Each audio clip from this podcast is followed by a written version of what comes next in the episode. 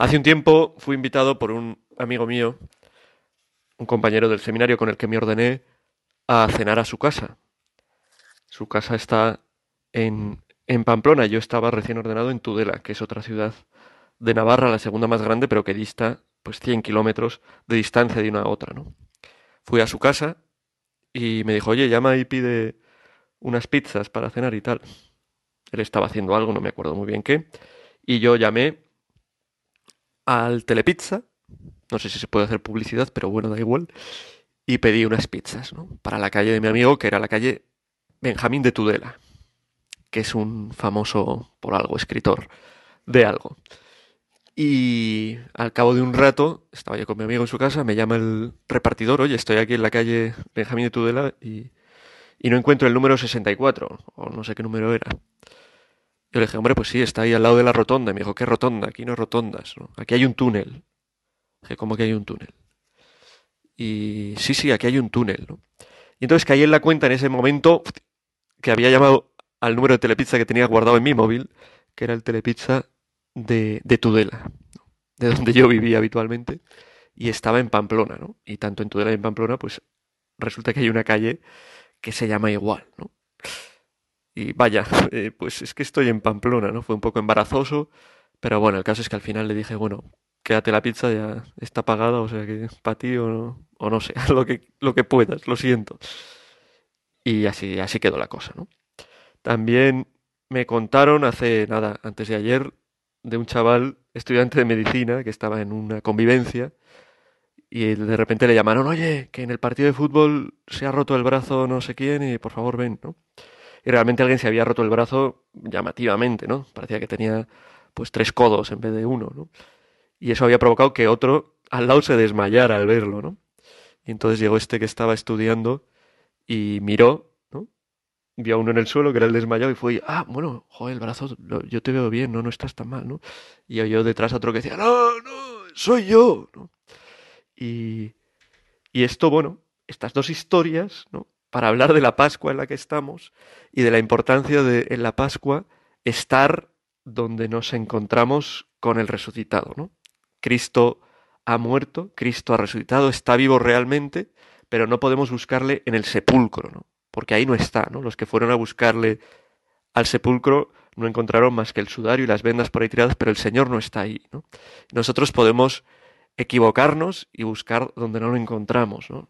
Nuestra, en nuestras muertes, nuestra, eh, no sé, en nuestras tristezas, no está en tantos lugares donde en el mundo se le da la espalda a Dios, ¿no?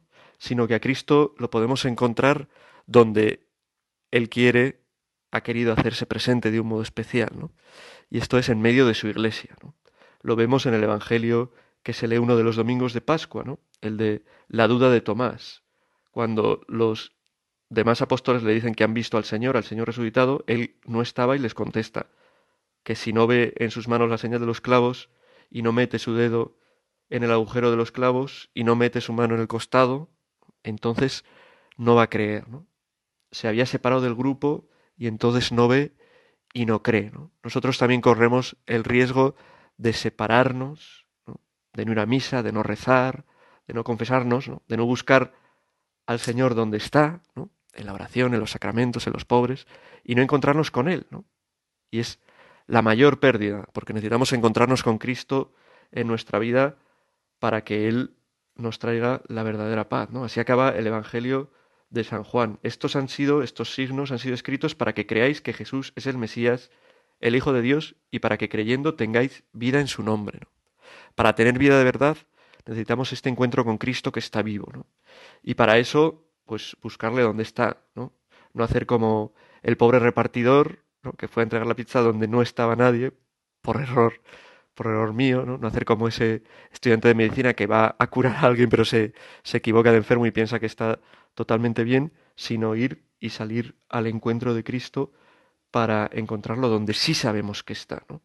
En el Evangelio, otro Evangelio que se lee un domingo de Pascua de los discípulos de Maús, nos cuentan cómo los discípulos se encuentran con el resucitado, descubren que es Él, a pesar de que iban caminando con Él durante bastantes estadios, ¿no? que es la medida de la que habla el Evangelio, se dan cuenta con él cuando parte el pan. ¿no? Nosotros también nos encontramos con Cristo vivo, aunque a veces pues nos parezca algo aburrido o nos cueste, o, pero nos encontramos con Él verdaderamente en la fracción del pan, en la Eucaristía, en la misa. Es el, es el lugar fundamental para el encuentro con Cristo. También en la confesión, cuando nos confesamos, recibimos su perdón. También nos encontramos con Él repasando la vida de los santos y viendo cómo Jesús ha actuado en personas que son como nosotros, de la misma materia, con las mismas debilidades, ha actuado en ellos y ha hecho que sean capaces de hacer cosas increíbles, ¿no? de entregar su vida, de llevar el Evangelio a todas partes, de vivir entregados en medio de sus familias, de sus ocupaciones, de... Bueno, pues nosotros, esto es lo que podemos pedir hoy a Jesús y se lo pedimos, ¿no?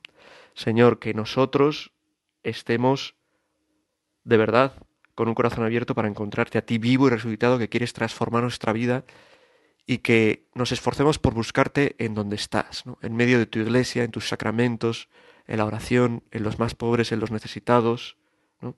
en la historia viva de los mejores testigos tuyos, que son los santos. ¿no?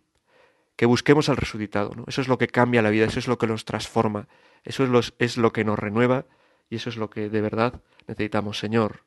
Que nos encontremos contigo en esta Pascua en la que estamos viviendo, contigo vivo que vienes a traernos vida.